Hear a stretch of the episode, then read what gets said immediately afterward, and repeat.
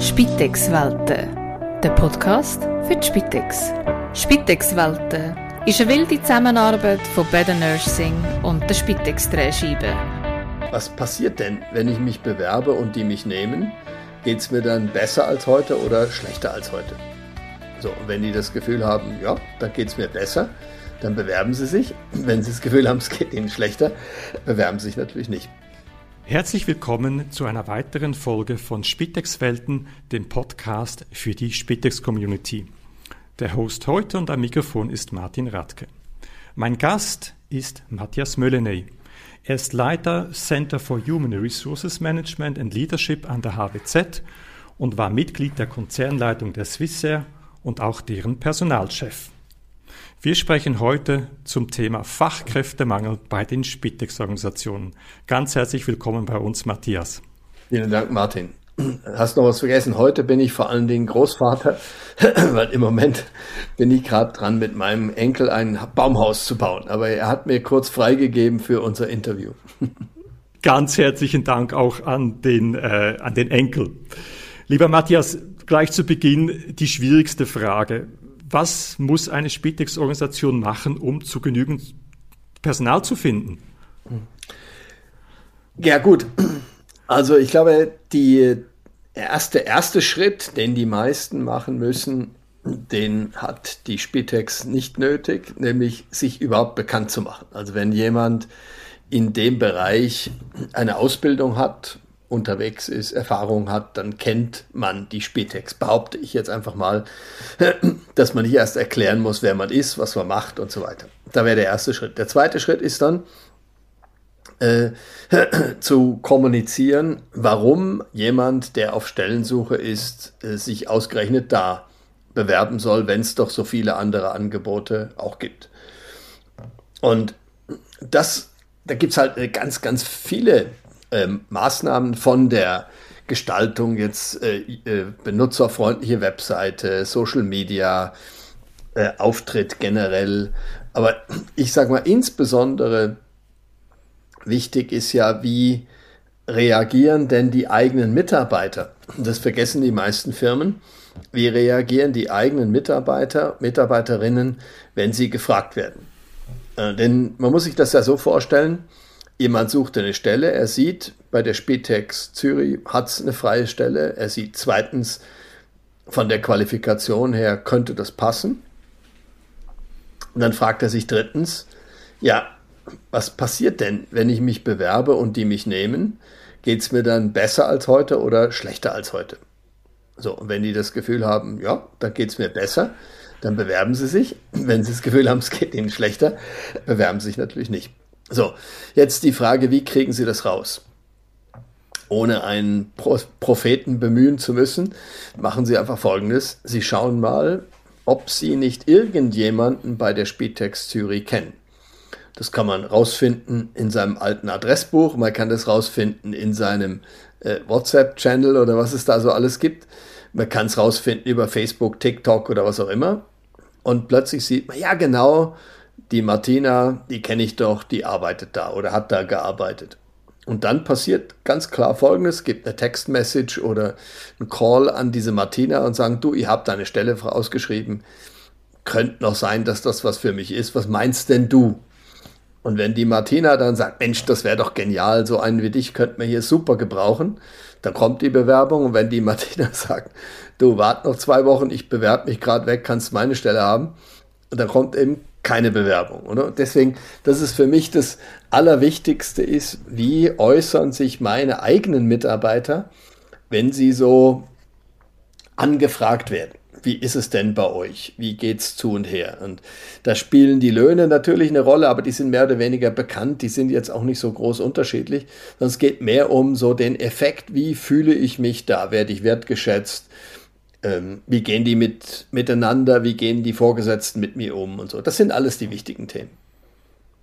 Das heißt aber ganz konkret, äh, du gehst schon davon aus, dass wenn ich ein Stelleninserat äh, abschicke, dass dann tatsächlich da auch Bewerbungen eingehen. Mhm.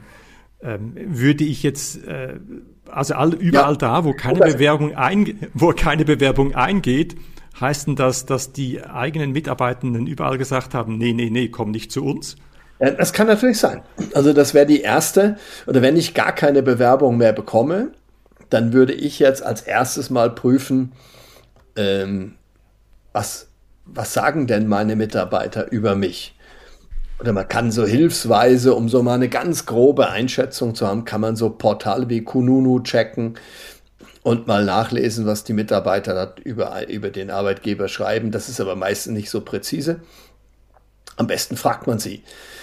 So, und wenn ich dann an der Stelle schon merke, äh, wenn meine Mitarbeiter gefragt werden, raten sie eher ab, dann nützt mir jede Werbekampagne genau nichts, weil dann generiere ich zwar Interesse, aber das Interesse wird sofort abgeblockt von den eigenen, die sagen, nee, mach das bloß nicht, komm nicht zu uns. Oder? So, wenn ich jetzt rausfinde, nein, also daran liegt es nicht. Es kommen trotzdem zu wenige, äh, dann gibt es den nächsten Schritt, ist, wie komme ich an Menschen, die eigentlich gar nicht auf Stellensuche sind. Oder? Denn die, die auf Stellensuche sind, die sehen das ja. Die sehen, dass eine Stelle ausgeschrieben ist. Die werden übers RAF informiert oder wie auch immer. Aber wie komme ich an die, die eigentlich zufrieden sind? Und das ist das Spannende ist, es hat im vorletzten Jahr, also relativ aktuell, hat es eine äh, Befragung gegeben und eine davor war unmittelbar vor der Pandemie, die haben aber mehr oder weniger das Gleiche gebracht, dass 50 Prozent, etwa 50 Prozent aller Schweizer Angestellten nicht ganz abgeneigt wären, die Stelle zu wechseln. Also wir sind nicht so, die sind nicht so bombenfest, dass die durch nichts abwerbbar sind, sondern 50 Prozent, ja, wieso eigentlich nicht. So, und dann sieht man aber auf der anderen Seite, dass die gleiche Zielgruppe gefragt, 82 Prozent sagen, sie sind eigentlich mehr oder weniger zufrieden bei ihrem jetzigen Arbeitgeber. Also hier bewegen wir uns in so einer Komfortzone und das ist eben auch sehr gefährlich. Vielleicht kommen wir später im Verlauf des Gesprächs noch drauf. Wenn ich meine Mitarbeiter frage, seid ihr zufrieden? Die sagen, ja, ja, wir sind zufrieden. Und das auch ehrlich gemeint. Dann heißt es nicht, dass sie nicht trotzdem empfänglich wären für eine Konkurrenzofferte. So, und deswegen, weil das so ist, musste man dann das nutzen und sagen, wo wären denn interessante Zielgruppen? Also wo gibt es Menschen, die bei uns passen würden, die wir abwerben könnten? Wie gesagt, das ist eine, von erstmal prima vista eine unsoziale Geschichte, anderen Arbeitgeber die Leute abzuwerben, aber ich meine, bevor ich niemand mehr habe, greife ich natürlich auch zu dem Mittel. Und äh, da gibt es dann auch wieder verschiedene Möglichkeiten. Die, die einfachste Möglichkeit wäre sozusagen die Steigerung von dem, was ich eben gesagt habe, über die eigenen Mitarbeiter. Wenn die nicht nur positiv über mich als Arbeitgeber reden, sondern sogar noch bereit wären, aktiv zu werben. Also wenn ich denen sage, du fragt doch mal in eurem Bekanntenkreis, die damals mit euch die Pflegehelferinnen Ausbildung gemacht haben und und und, fragt doch da mal, ob nicht irgendjemand Interesse hat, wenn die quasi so als Ambassadorinnen, Ambassadoren rumlaufen und Werbung für mich als Arbeitgeber, das hilft ungemein. Das ist natürlich so die Königsdisziplin, ist aber schwierig. Also denn viele viele weigern sich grundsätzlich, sagen, das mache ich nicht. Und die, die vielleicht sagen, naja, vielleicht würde ich so, aber ich kann das irgendwie nicht, das ist nicht so meins, ich bin kein Akquisiteur. Und ich will nicht eine wunderbare Freundschaft zerstören durch sowas, wenn nachher der kommt, der kommt dann zu uns, fühlt sich nicht wohl und sagt, du blöder Kerl, hast mich dahin abgeworben.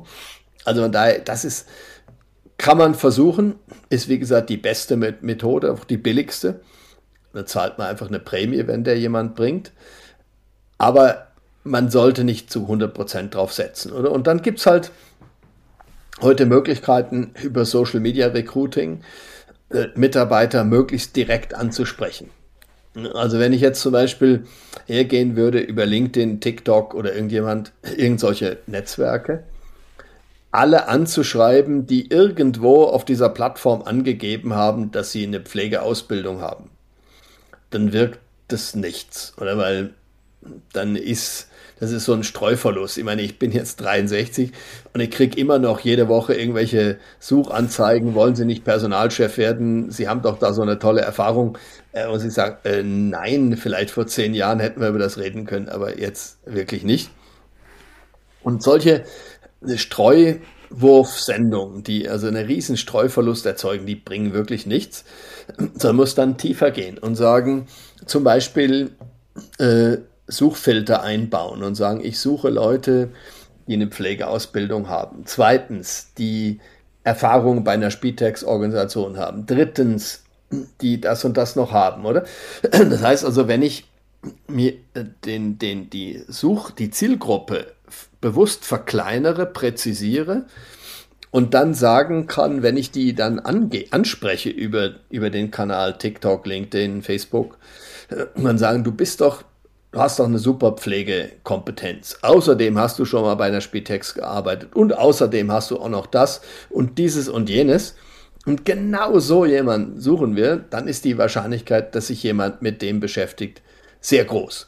Also je präziser ich die, die Leute ansprechen kann, dass die das Gefühl haben, Mensch, der hat sich jetzt aber Mühe gegeben, genau auf mich zu kommen. Und das ist jetzt nicht die gleiche E-Mail, die an 100.000 ging, sondern die ging vielleicht an 10. Und ich bin eine von 10, dann guckt man sich das an. Das ist sozusagen die, die, die wichtigste Disziplin im Social Media Recruiting, ist diese Zielgruppendefinition. Also du sprichst dich stark dafür aus, dass man wirklich Social-Media-Plattformen nutzt, um aktiv ähm, Personal zu finden. Ja, das geht heute nicht anders. Mhm. Mhm. Ich habe kürzlich in einem Inserat einer Spitex-Organisation gesehen, dass die Organisation 1000 Franken bietet an die Person, die dann zu, zu Ihnen kommen soll. Mhm. Wie schätzt du das ein? Ach so, also an der, ach so, ich krieg so eine Art Sign-on-Bonus, nennt man das bei den Top-Managern. Okay, ja. Genau, also man, man macht aus der äh, Spitex-Pflegefachkraft ein, eine Top-Managerin, ein Top-Manager und sagt, da kriegst du erstmal Geld. Was ist, ja. was sagst du als Personalfachmann? Was, du okay. Genau, was sagst du dazu? Ist das eine gute Lösung? Ja, ich glaube, das bringt jetzt nicht so wahnsinnig viel. Ist so eine, so eine Art Anerkennung. Ich finde besser, wenn man sagt, wenn du bei uns arbeitest, findest du einen bunten Strauß, der in, einen interessanten Strauß an Benefits. Dinge, die dich jetzt interessieren. Oder ich meine, die 1000 Franken, die sind schnell weg. Aber wenn man mir sagt, äh, du hast zum Beispiel bei uns äh, mehr Möglichkeiten als sonst irgendwo, den Dienstplan selber zu beeinflussen. Oder du hast, äh, du bekommst Unterstützung in der Weiterbildung. Oder wir haben Kinderbetreuungsmöglichkeiten, äh, wenn du, wenn deine private Organisation, dein privates Setup mal nicht funktioniert. Und und und. Also überleg mir, was könnten denn Menschen gebrauchen und was könnten sie sich wünschen von ihrem Arbeitgeber? Äh, da gibt es so, ich habe mal, hab mal da so ein kurzes Video gemacht zum Thema Beyond Obstkorb. Also was kommt, was kann man außer dem berühmten obligatorischen Obstkorb noch so alles machen? Obstkorb. Genau, und da gibt es so viele Sachen. Und je mehr ich da anbiete, und nicht im Sinne von Masse, sondern im Sinne von Wahlmöglichkeit, dass ich mir dass ich sage, wenn du zu uns kommst, Du bist ein Individuum, du bist anders als alle anderen und das ist gut so. Und wir haben hier wie so eine Cafeteria an Möglichkeiten, wie wir dich in deinem Leben unterstützen, damit es dir gut geht und damit du bei uns gute Arbeit machen kannst und gleichzeitig dich zu Hause wohlfühlst, oder? Das wäre das ist, das wäre sowas, da würde ich viel eher und mehr investieren als diese 1000 Franken. Das, äh, ja, das ist mal so ein, ein Einmaleffekt. Da schafft man es vielleicht mal einen Tag ins 20 Minuten und dann ist wieder vorbei. Das ist so ein Lockvogelangebot. Bei einem anderen, äh, bei einer anderen Spitex-Organisation, ja, ja. bei einer anderen Spitex-Organisation habe ich gesehen, die sucht eine Marketingperson, um die Organisation, ich zitiere, in Anbetracht mhm. des Fachkräftemangels besser zu vermarkten. Und dann geht's weiter. Es sind agile, innovative, okay. ja sogar verrückte Lösungen gefragt. Du hast, anfänglich hast du ausgeführt, dass Marketing und Kommunikation mhm. ganz, ganz wichtig ist. Als ich das gelesen habe, kam es mir ja, doch eher etwas vor wie ein Hilferuf. Muss man jetzt, muss man jetzt verrückte mhm. Lösungen präsentieren? Ja, das ist es wahrscheinlich auch. Ja, ich glaube nicht verrückt. Also es kommt daran, wie man das Wort verrückt definiert, aber ich glaube, man muss ein bisschen schon aus der Masse rausstechen, oder? Ich muss irgendwas machen, was auffällt, oder? Wo Leute sagen, ah ja, stimmt eigentlich, oder? Ja, das macht ja noch Sinn. Oder die haben sich Gedanken gemacht oder ein bisschen lustig oder das gibt ja so lustige Sachen. Also ich, so meine, äh, oder es gibt so ein paar Lieblingskampagnen von mir. Die VBZ hat tolle Sachen gemacht früher. Oder meine Hamburg fand ich es ganz toll. Die Polizei Hamburg hat auf alle ihre Polizeistreifenwagen einen Aufkleber draufgeklebt und hat darauf geschrieben, vorne sitzen ist besser. Und da muss man sich im Moment mal überlegen, was meinen die damit und sagen, wer sitzt hinten, sitzen die Verbrecher, ist ja klar. Mhm. Also vorne sitzen ist besser, fand ich einen sauguten Slogan, weil im Moment denkst du, hör, wieso? Und dann fällt es einem ein, sagt, ja klar, logisch, oder? Und äh, dann stand dann unten eine, eine, eine E-Mail-Adresse, das, wo man sich hinwenden konnte. Damals gab es noch keinen QR-Code. Heute würde ich ganz stark mit QR-Codes arbeiten, weil man da sehr schnell dann direkt auf die Seite kommt, wo man hin soll. Oder? Okay, also du sagst, du betonst einmal mehr, dass Kommunikation ähm, entscheidend ist und wichtig ist in, in diesem ganzen ähm, Recruiting-Teil und Pers ja, Personalwesen. Ja. Und es geht bei der Kommunikation vor allem um, um authentische Sachen, oder? Wenn du dich in der Kommunikation als etwas darstellst, was du nicht bist, das merken die natürlich beim ersten Bewerbungsgespräch und dann bricht die ganze Geschichte ab. Also genauso wie man früher den Bewerbern und Bewerberinnen gesagt hat, also versuch gar nicht erst da so eine große Show abzuziehen, das kriegen die sowieso raus, äh, würde ich das heute sagen, das gilt auch für Arbeitgeber. Versucht nicht, da irgendwas schön zu färben, irgendwelche wunderbaren Sachen dazu erzählen. Und wenn die dann zum Bewerbungsgespräch kommen und schon merken, hm, das kann irgendwie nicht stimmen, was die da geschrieben haben im Internet, dann wird das nichts, oder? Das heißt also, Authentizität ist wichtig. Aber kann denn, um bei dem Beispiel von vorhin zu bleiben, eine einzelne Marketingperson, die jetzt, äh, ich zitiere nochmal, eine verrückte Lösung präsentiert, das kann auch, wir haben es vorher von dir gehört, was Lustiges sein, ist denn die jetzt plötzlich mhm. verantwortlich, dass genügend Bewerbungen eingehen und, und dass sie das alleine stemmt? Nein. Nein, nein, sie ist eher so der, der, äh, der Dirigent beim Orchester. Also sie muss, den, sie muss die Idee haben, aber umsetzen müssen es die anderen. Also beispielsweise VBZ. Äh, die haben herausgefunden, dass bei ihrer Zielgruppe äh, gibt es eine Gemeinsamkeit. Diejenigen, die sie suchen, um Tramchauffeur oder Buschauffeur zu werden, äh, die lesen nicht gern. Das haben die in der, in der Studie herausgefunden. So, und wenn ein Mensch nicht gerne liest, dann bringt es nichts, den Nobelpreisträger für Literatur anzustellen, die Stellenanzeigen zu texten. Wenn es dann sowieso keiner liest, bringt es nichts. So, dann haben sie gefragt, ja, wie informieren die sich denn? Antwort, Video. Die schauen sich YouTube an statt Google. Oder YouTube ist ja interessanterweise auch die zweitmeist genutzte Suchmaschine im Internet. Nicht nur wegen der Filmli, sondern Suchmaschine, oder? Man sucht die Dinge über YouTube in dieser Generation. So, und dann hat die VPZ gesagt, ja gut, also wenn die sich über Videos Informationen holen, dann müssen wir Videos machen und haben dann für jede Stelle und wenn die nur, wenn die nur einmal alle zehn Jahre besetzt wird, wenn sie besetzt wird, gibt es ein kurzes dreiminütiges Jobvideo und das kommt, wo nicht der, der Marketingchef oder die Kommunikationsverantwortliche oder HR oder sonst irgendjemand, der dazu entsprechend ausgebildet ist, ein tolles Speech online in eine Kamera sagt, sondern der oder die Vorgesetzte, die wirklich verantwortlich ist nachher für das Team, muss das selber machen.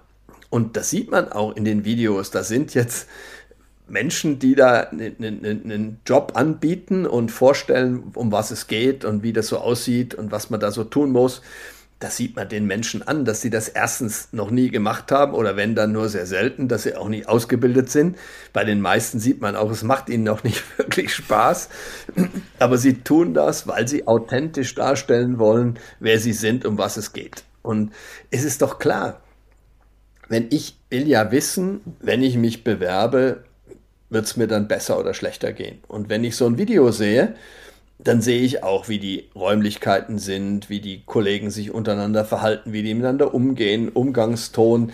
Also ich sehe einfach viel, viel mehr Informationen in dem Video als in jedem guten Text. Und das hat enorm gewirkt bei der VBZ. Aber eben entscheidend ist, dass Marketing nicht vorne steht, sondern hinten und das Ganze organisiert und orchestriert, aber nach, nach außen hin auftreten und die Leute ansprechen, das müssen die Vorgesetzten und das ist wichtig. Also du sagst mit anderen Worten, die ganze Organisation ist in der Pflicht für die Personalrekrutierung. Ja, natürlich. Also es gibt, mir fällt jetzt im Moment niemand ein, den ich dabei auslassen würde. Du hast vorher von Zielgruppen äh, gesprochen, eben, dass die VBZ sich da um Zielgruppen äh, gekümmert hat, speziell. Ja. In der Spitex-Welt hört man ja auch von bestimmten Zielgruppen, die man, man immer wieder ansprechen will. Das sind die Wiedereinsteigenden oder sogar die, die Quereinsteigenden. Es gibt die berühmte mhm. Generation Z. Ja. Was empfiehlst du da? Ähm, soll man auf solche spezifischen Zielgruppen fokussieren? Und wie macht man das? Fangen wir mal mit der Generation Z, mit dem Thema an. Äh, da bin ich sowieso ein bisschen kritisch, äh, weil ich finde, da wird viel zu viel Wirbel drum gemacht. Das ist ja alles schön und gut und dass die, sie, dass die Vorstellung haben, das ist auch gut. Äh, unsere Generation hat auch Vorstellungen gehabt. Also und ich habe äh, im Unterricht verwende ich immer so eine, eine, äh, eine Umfrage von einer Firma, ich glaube Zen Jobs oder sowas. Die haben in Deutschland, Holland und England die Generation Z befragt, was sie denn, was ihre zehn wichtigsten Anliegen an Arbeitgeber sind. Wenn man die Überschrift weglässt und prä präsentiert nur diese zehn, diese Zehnerliste und fragt dann die Studierenden, welche, von welcher Generation ist hier die Rede, dann habe ich alles von X bis Z. Oder? Weil so groß unterscheiden tun die sich natürlich nicht in ihren Wünschen, dass sie ernst genommen werden, wertgeschätzt werden und und und.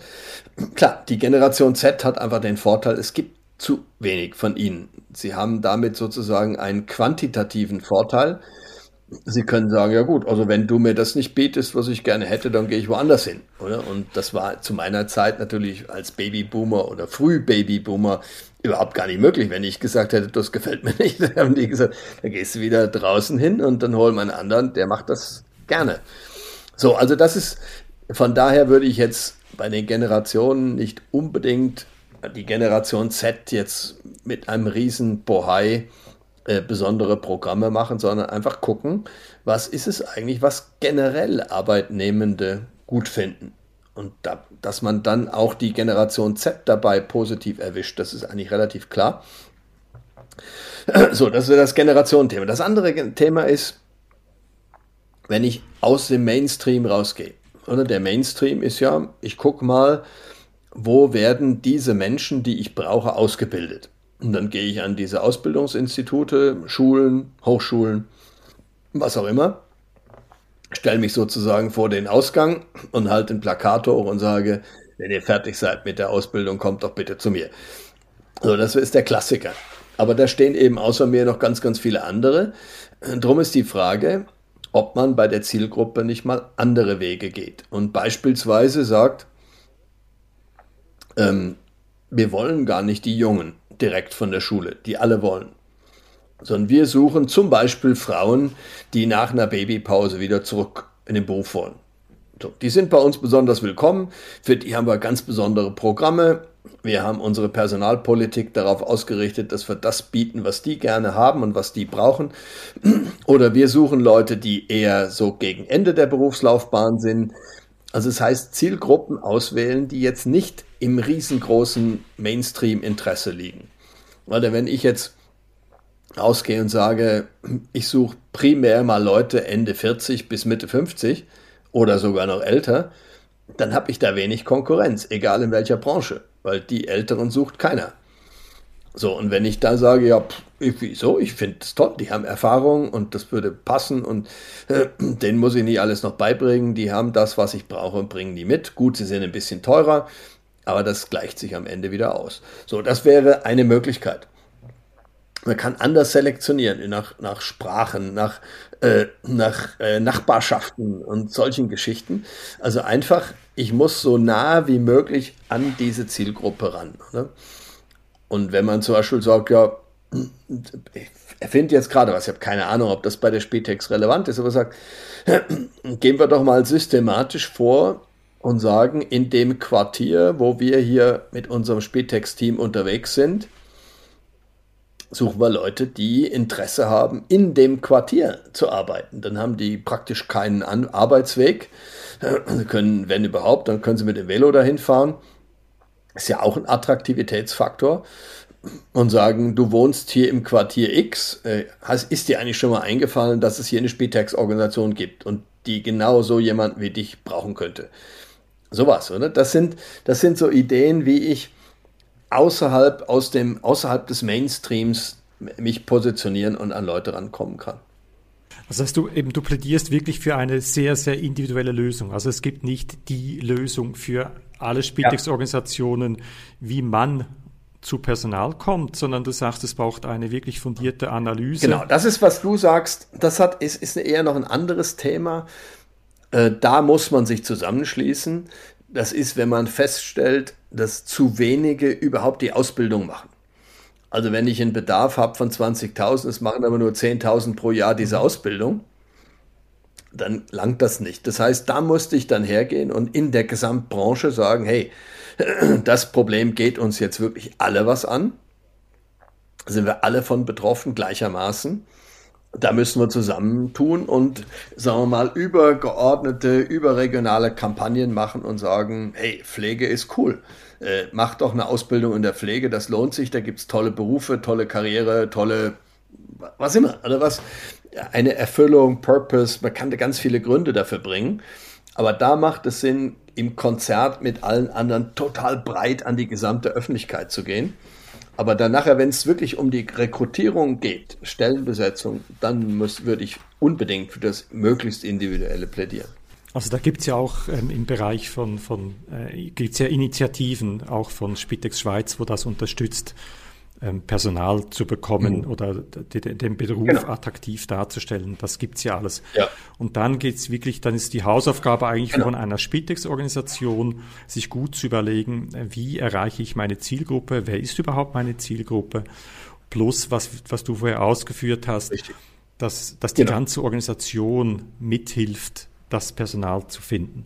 Gehen wir mal davon aus, wir waren erfolgreich, aber trotzdem ähm, wir haben ein Team, da fehlen jetzt zwei, drei Kolleginnen und Kollegen. Wie schaffe ich es als Organisation, die Leute, die noch da sind, die Mitarbeitenden, auch wirklich zu halten, dass die nicht mhm. sagen, hey, erstens, ich bin immer krank, weil ich mag nicht mehr. Ich kann, ich will nicht immer wieder einspringen, weil ich habe auch mal noch ein Privatleben, ja. ich muss mich erholen. Äh, und, und, und zweitens, hey, jetzt ja. ist wirklich, äh, der Kippschalter ist gekippt ich ja. gehe jetzt auch, weil das ist nicht mehr auszuhalten. Was empfiehlst du da? Ja, also das wissenschaftliche Konzept, was ich da immer, was mir sofort in den Sinn kommt bei sowas, ist die psychologische Sicherheit. Und das ist ein Konzept, das ist in den 80ern von okay. einem Psychologen mal entwickelt worden, von dem Bergmann, Friedhof Bergmann. Dann Ende der 90er hat man es wieder entdeckt. Und zwar Amy Edmondson, Harvard-Professorin, sie hat das Buch geschrieben, The Fearless Organization, die furchtlose Organisation. Und psychologische Sicherheit bedeutet, ich fühle mich sicher und eingeladen in meinem Team, in meiner Organisation, äh, mich zu äußern.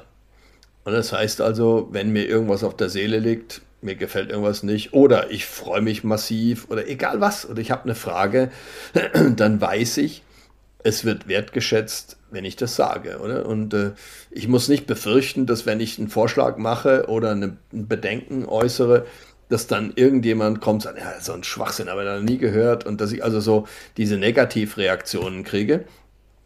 Oder anders konkret gesagt, wenn ich genau das befürchte, mir liegt jetzt was auf der Zunge, das würde ich gerne sagen, weil mir irgendwas nicht so gefällt, nicht passt.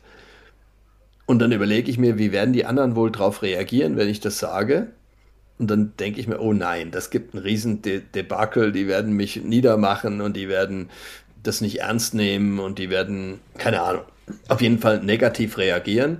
Dann sage ich mir irgendwann, ah, da halte ich doch lieber die Klappe, bevor ich mir jetzt wieder diesen, die, die, diese, diese kalte Dusche da abhole. Dann sage ich nichts. Und dann ist die psychologische Sicherheit tief, wenn das so ist. Und bei tiefer psychologischer Sicherheit dann hat die, wird die Vorgesetzte, der Vorgesetzte in der Regel auch gar nicht erfahren, dass jemand unzufrieden ist. Also in vielen Fällen. Es gibt natürlich die Outspoken, die sagen das und die motzen und meckern, äh, wobei das nicht immer genauso gemeint ist, wie es gesagt wird. Also viele, die ganz laut schreien und motzen, meinen das gar nicht so schlimm. Äh, aber wie gesagt, in dem Augenblick, wo ich die psychologische Sicherheit habe und weiß, dass alle, wenn sie ein Problem haben, das in irgendeiner vernünftigen Weise äußern und dass wir offen miteinander umgeht, dann habe ich eine Chance, rechtzeitig zu merken, wenn irgendwas nicht stimmt. So, und wenn ich merke, in meinem Team, da gibt es eine Gruppe, die ist einfach viel stärker belastet als die anderen, die haben entsprechend Probleme oder da ist ein Störfaktor drin, äh, die sind eigentlich super, aber da ist eine Person, die fügt sich nicht in die Gruppe ein und, und was auch immer. Es gibt ganz, ganz viele Gründe, warum so eine Arbeitsumgebung toxisch werden kann. Und äh, wenn ich das zu spät merke, wenn die ersten Kündigungen da sind, dann ist es ganz schwierig, dieses Gift wieder rauszubringen. Wenn aber die von vornherein sagen, du, wir haben jetzt hier seit neuestem haben wir hier den sowieso bei uns im Team. Ich glaube, wir brauchen Hilfe bei der Integration, beim Onboarding.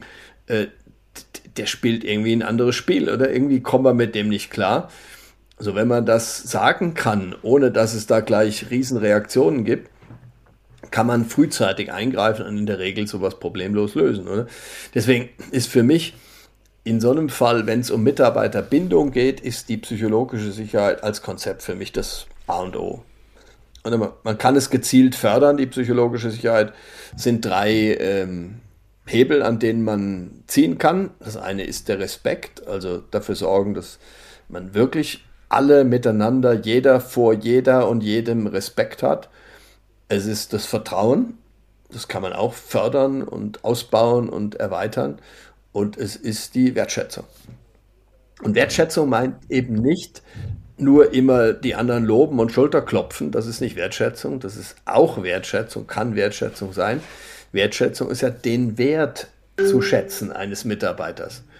Und das ist ja mit Wertschätzung gemeint.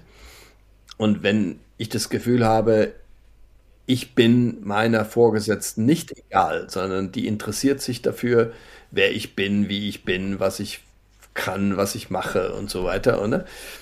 Äh, dann ist dieses Gefühl der Wertschätzung äh, da, oder? Das, wie gesagt, das hat gar nichts mit zwingend mit Salärerhöhung oder, oder äh, Streicheleinheiten zu tun, sondern mit wahrgenommen werden. Das ist das Entscheidende. Und das ist halt bei einer Spätex schwierig. Die sind ja, oder wenn ich ein Team habe, im Callcenter-Team, die den ganzen Tag im Büro anwesend sind oder sonst wie in, im Handwerksbetrieb, dann ist das einfacher als bei einer Spätex, wo die halt den ganzen Tag unterwegs sind. Zum Glück, oder? Sonst, sonst wenn es keine Kunden gäbe, wären sie zwar im Büro, aber da wird man kein Geld verdienen. Also wie kriegt man das hin, Wertschätzung den anderen wahrnehmen, obwohl er physisch, er oder sie physisch jetzt nicht allzu häufig anzutreffen ist? Das ist die Herausforderung und dafür braucht es Lösungen. Du hast das Stichwort Mitarbeiterbindung noch erwähnt. Was genau meint äh, Mitarbeiterbindung aus deiner Sicht? Was ist das? Der berühmte Obstkorb? ja, der kann natürlich helfen, wenn ich Obstfreak bin oder so, aber Nein, Spaß beiseite. Der äh, Bindung ist ja genau das, wenn ich sage, äh, wir haben ja gesagt, 50 Prozent aller Angestellten sind nicht abgeneigt, die Stelle zu wechseln. So, also muss ich sehen, dass meine Mitarbeiter bei den anderen 50 Prozent sind. Das ist die Frage, wie kriege ich das hin? Oder wie kriege ich die dahin, dass sie zufrieden sind, aber so zu, stabil zufrieden, dass sie auch jetzt nicht gerade ähm, sofort äh, ins Nacht ins Grübeln kommen, wenn sie ein anderes Jobangebot kriegen. Und das hängt ganz viel damit zusammen, wie ist so das Teamgefühl? Gehe ich morgens mit Freude zur Arbeit oder gehe ich dahin, weil ich sage, was soll ich sonst machen? Ich muss ja irgendwie mein Geld verdienen. Und dieses Gefühl, ich gehe gern dort arbeiten, ich identifiziere mich mit dem, oder? Also es geht ganz viel um die Identifikation. Und wir können uns im beruflichen Kontext auf drei Ebenen identifizieren. Ich kann mich auf der tiefsten Ebene mit meinem Job, mit meiner Aufgabe identifizieren. Das ist bei Spitex jetzt nicht so schwierig. Da gibt es andere Unternehmen. Da ist an der Stelle schon das Problem. Oder wie kann man sich mit so, einer, mit so einem Job identifizieren? Ist bei Spitex einfach. Nächste Stufe ist, äh, kann ich mich mit meinem Team und meinen Vorgesetzten identifizieren. Da wird es dann schon schwieriger. Er sagt, ich mache eigentlich einen, mach den Job uh, gern. Aber mit den Typen, mit denen ich da zusammen bin und mit den Vorgesetzten, ist es einfach eine Qual. Also das ist die nächste, der nächste Level. Und das dritte Level ist dann Identifikation mit der Unternehmung. Oder bin ich stolz darauf? Man kann das ja dann testen. Wenn so jemand abends in die Bytes geht und wird gefragt, was machst du beruflich? Was wird er dann sagen? Wird er sagen, ich bin im Gesundheitsbereich? Wird er sagen, ich schaffe bei der Spitex? Wird er sagen, ich schaffe bei der Spitex Zürich? Oder wird er sagen, ich bin, ich bin mit Leib und Seele Pflegekraft und habe einen genialen Job bei der Spitex? Das sind ja die Möglichkeiten, was einer dann sagen kann, wenn er angefragt darauf. Und das fände, finde ich jetzt, äh, ist so ein Gradmesser oder? für die Identifikation. Und diejenigen, die sich voll identifizieren und sagen, Mensch, ich habe wirklich einen tollen Job.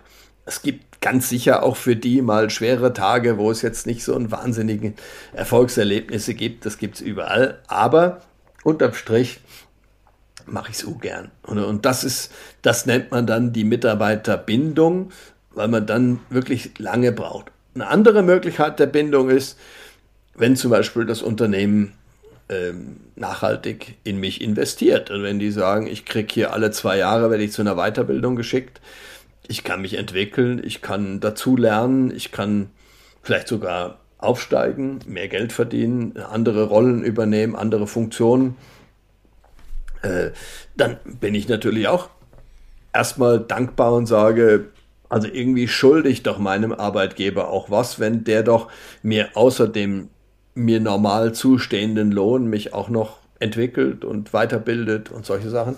Das bringt auf jeden Fall auch noch wesentliche Pluspunkte für die Bindung. Ne? Und wenn man sieht, wie teuer so eine Fluktuation ist, das heißt also eine, eine, eine nicht erfolgreiche Bindung, jemand verlässt das Unternehmen, das löst brutale Kosten aus. Das müsste man jetzt ausrechnen.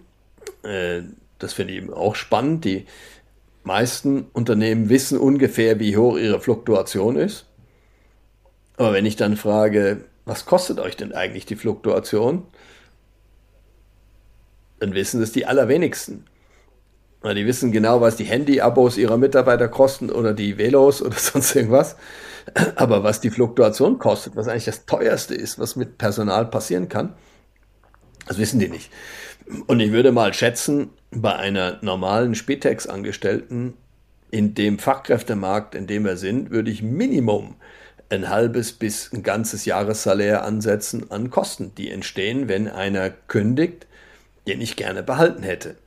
Also wenn die Person kündigt, wo ich froh bin, dass sie endlich kündigt, äh, klar, da reden wir nicht drüber, sondern wenn jemand geht, den ich gerne in meinem Team behalten hätte, äh, dann ist der entscheidende Punkt, was kostet das? So. Und in dem, in der Hinsicht, wenn ich merke, äh, da sind die Leute unzufrieden, die Fluktuation steigt, dann muss ich überlegen, ob ich nicht sinnvollerweise, statt diese Kosten zu verpulvern für Fluktuationen, sinnvollerweise in Mitarbeiterbindung investiere. Das können eben Weiterbildungen sein, das können andere Maßnahmen sein. Am Ende sogar noch der Obstkorb, ja, genau. Ich habe eine von einer anderen Spitex-Organisation gehört, die hat jetzt ähm, den Lohn beibehalten, hat aber das Arbeitspensum auf 80 Prozent reduziert. Also damit ein attraktiveres Arbeitsumfeld geschaffen. Das finde ich auch ein interessantes Beispiel. Ja, genau. Das ist auch, das ist durchaus. So typische Themen wie Vier-Tage-Woche oder sowas, das sind alles Themen, die jetzt äh, eine Rolle spielen, oder? Und äh, klar, wenn ich sage, ich kriege den gleichen Lohn, muss weniger arbeiten, das ist ein Argument, oder? Ich habe noch eine andere Frage. Du hast vorher ausgeführt, äh, quasi sich um die Mitarbeiter zu kümmern. Also ein, ein, eine oder ein Kümmerer. Also wo, wo, schaut, du hast das mit dem Begriff Vorgesetzte formuliert. Jetzt gibt es natürlich eine Tendenz, wo sagt, ähm, es gibt flache Hierarchien, wir wollen das alles selber managen und so. Braucht es weiterhin solche Personen? ich glaube schon. Oder ich muss mich ja irgendwo orientieren können. Ich habe ja vorhin von den Identifikationsebenen gesprochen. Identifikation mit dem Job, easy, brauche ich keinen Vorgesetzten. Aber Identifikation mit dem Team, da muss ich dann schon sagen, wer ist es denn? Wer sind denn da die Personen? Es muss nicht immer eine einzelne Person sein wie früher. Das kann ein Team sein, ein Leitungsteam sein. Das kann äh, eine Shared Leadership, was immer, was es da für Modelle gibt. Ist alles denkbar. Aber ganz ohne so Ansprechpartner und ob man die jetzt Vorgesetzte nennt oder Coaches oder irgendwie, das spielt eigentlich gar keine Rolle. Ganz ohne wird es nicht gehen, denn wir wollen ja irgendwo auch so eine Art Orientierungsrahmen haben. Denn jeder von uns will ja wissen, war das eigentlich gut, was ich hier gemacht habe? Bin ich ein guter Mitarbeiter? Habe ich meine Ziele, meine, Auf meine Aufgaben gut erfüllt oder nicht? Und das muss mir irgendeiner sagen. Und wenn es dafür jedes Mal eine Volksbefragung gibt, ob meine Leistung richtig war, dann ist es natürlich viel zu aufwendig. Insofern, irgendeine Struktur gibt es auch bei den agilsten. Wenn ich mir holokratische Organisationen angucke, auch da gibt es ja Lead Links und andere Rollen in dieser Organisation, die unter anderem für solche Feedbacks zuständig sind. Wir haben vorhin gesprochen, eben, dass du gesagt hast, es ist eigentlich interessant, wenn man äh, beispielsweise die, die Arbeitszeit ähm, mhm. äh, reduzieren kann bei gleichem Lohn. Es gibt ja auch noch andere Maßnahmen. Wie gehe ich denn damit um, wenn jetzt, äh, also äh, konkret kann man sagen, auf Mitarbeiterwünsche weitgehend einzugehen, das ist äh, sicher etwas äh, Sinnvolles. Mhm. Aber wie geht man jetzt da um, wenn, wenn die Grenzen für die Organisation ähm, wie nicht mehr, ähm, wie soll ich sagen, wenn, die Über Übergriff, also wenn die Grenzen äh, gesprengt oh, werden, wenn ich, glaub, ich beispielsweise so. eine Mitarbeiterin habe oder einen Mitarbeiter habe, der sagt, ich brauche ich brauch viel, viel mehr Lohn, was mache ich dann? Gut, also ich sage mal so, ich kenne jetzt keinen, der sagen würde, äh, wenn ich ihm mehr Lohn anbiete, ach nee, lieber nicht, äh, ich habe schon genug. Mehr Lohn ist natürlich immer ein Thema, aber ich glaube, was viel mehr wirkt, gerade in Pflegeberufen, auch bei in Spitälern habe ich viele Erfahrungen. Ich habe mit verschiedenen Spitälern gearbeitet äh, zu ähnlichen Themen. Ist immer, ich möchte meinen, mein Leben und damit auch mein Arbeitsleben möglichst mitgestalten. Das ist der, das wichtigste Anliegen. Und natürlich weiß jeder im Spitex, dass das Leben kein Wunschkonzert ist, äh, dass ich äh, dass sozusagen nicht die gesamte Organisation den Dienstplan nach meinen Wünschen gestaltet und alle anderen müssen das akzeptieren. Da weiß jeder, die anderen haben die gleichen Rechte. Aber was sie eben nicht wollen, ist diese Bevormundung, dass man sagt, ja, weil das, wenn hier jeder mitreden könnte, gäbe es totales Chaos, deswegen klemmen wir das von vornherein ab. Hier gibt es eine Dienstplanung, die wird gemacht. Und wenn du was nicht so willst, wie die Dienstplanung vorgesehen hat, dann musst du einen Antrag stellen. Und wenn du ganz, ganz viel Glück hast, wird der beachtet. Ansonsten bleibt das dabei, oder? Also das heißt, wenn der Arbeitgeber sich's einfach macht und sagt, ja, ich kann Gerechtigkeit am besten durchsetzen, indem ihr euch nicht einmischen dürft, dann wird das, äh, dann wird das von den Mitarbeitern äh, natürlich nicht gutiert. Oder? Die wissen auch, vielfach reichen ja Kleinigkeiten. Wenn der Mitarbeiter weiß, zum Beispiel hat mir das mal eine Pflegekraft gesagt, wenn ich weiß, wenn meine Cousine im Herbst heiratet, dann weiß ich, ich kann, hab so und so viele Tage, Freitage, die ich mit Prio 1 eingeben kann, dann kriege ich den auch, diesen Tag.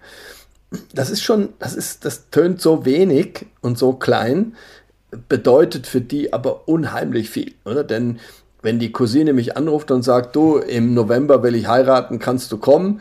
Und ich sage, ja, ich, das kann ich dir erst im August oder September sagen, wenn der Dienstplan rauskommt, vielleicht sogar erst Ende Oktober dann fühlt man sich wie, wie unfrei, oder? Dann ist so dieser, diese Freiheit, das eigene Leben und damit auch das, das Privatleben zu gestalten, ist wie weg.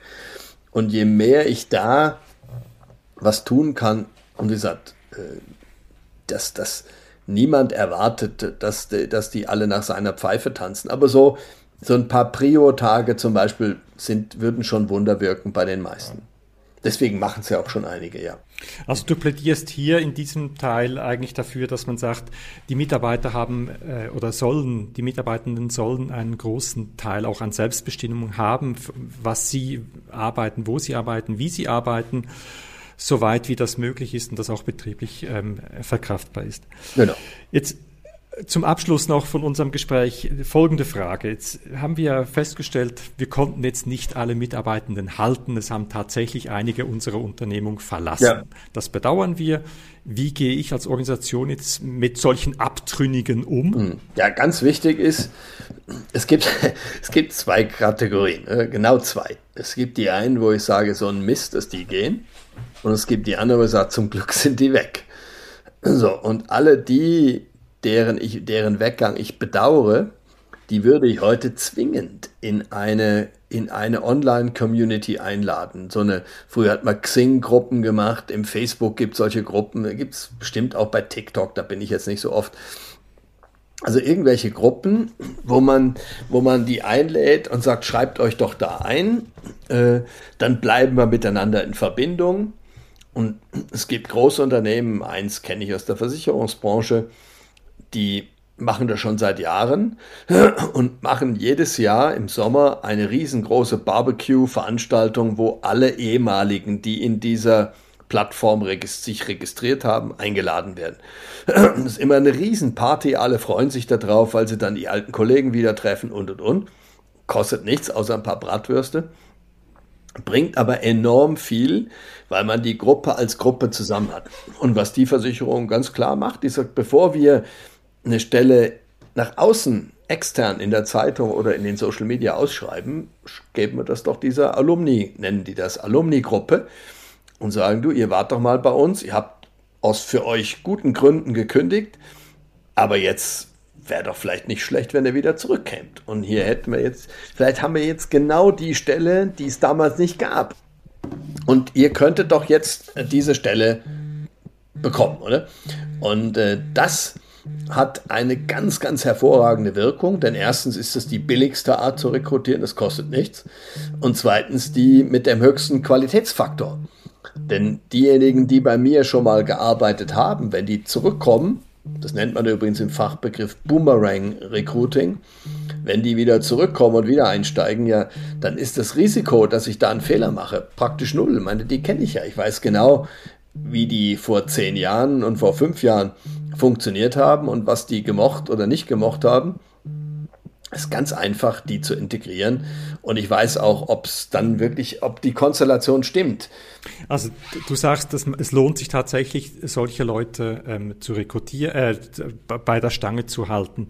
Bei der Stange halt ist ja jetzt kein Riesenaufwand. Weißt du, du musst jetzt nicht da zehn Leute beschäftigen, die das, die das sozusagen orchestrieren. Du musst einfach eine, eine Online-Community machen, die regelmäßig mit coolen Informationen versorgen, einmal im Jahr zum Barbecue einladen. That's it. Das ist keine Riesensache, oder? Gibt es irgendetwas, worauf man speziell achten muss, wenn man ehemalige wieder einstellt?